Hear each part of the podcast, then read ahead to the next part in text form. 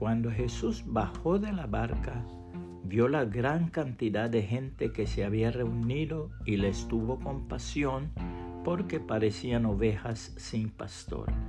Entonces empezó a enseñarles muchas cosas. Marcos 6:34, traducción del lenguaje actual. Todos pueden calificar. En el mes de julio de 1865, William y Catherine Booth fundaron el Ejército de Salvación en la ciudad de Londres, Inglaterra.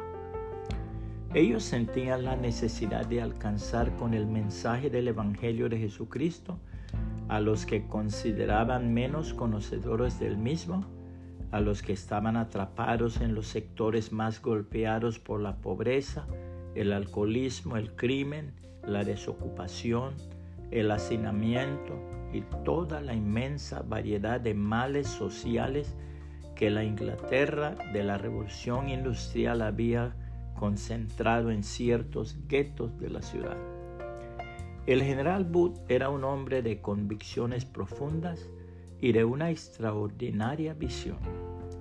Cuando principió a realizar su proyecto, la gente se hacía cruces pensando quiénes podrían llegar a ser líderes del movimiento y alguien se atrevió a preguntarle de dónde lo sacaría, a lo que el general Booth contestó, señalando hacia un grupo de vagos que rondaban por las puertas de una cantina. Allí están. La hermosísima palabra de Dios enseña. Después de esto Jesús fue otra vez a la orilla del lago de Galilea. Mucha gente se reunió a su alrededor y él se puso a enseñarles. Luego, mientras caminaban, Jesús vio a Mateo, hijo de Alfeo, que estaba sentado en el lugar donde cobraba los impuestos para Roma. Jesús le dijo, sígueme. Mateo se levantó enseguida y lo siguió. Más tarde Jesús y sus discípulos estaban cenando en la casa de Mateo.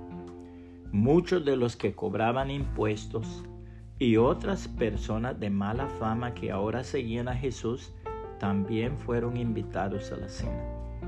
Cuando algunos maestros de la ley que eran fariseos vieron a Jesús comiendo con toda esa gente, les preguntaron a los discípulos, ¿por qué su maestro come con cobradores de impuestos y con gente de mala fama?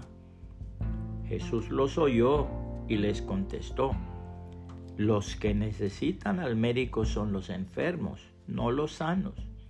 Y yo vine a invitar a los pecadores para que regresen a Dios, no a los que se creen buenos. Marcos 2, 13 al 17, traducción del lenguaje actual. Puede compartir esta reflexión y que el Señor Jesucristo le bendiga y le guarde.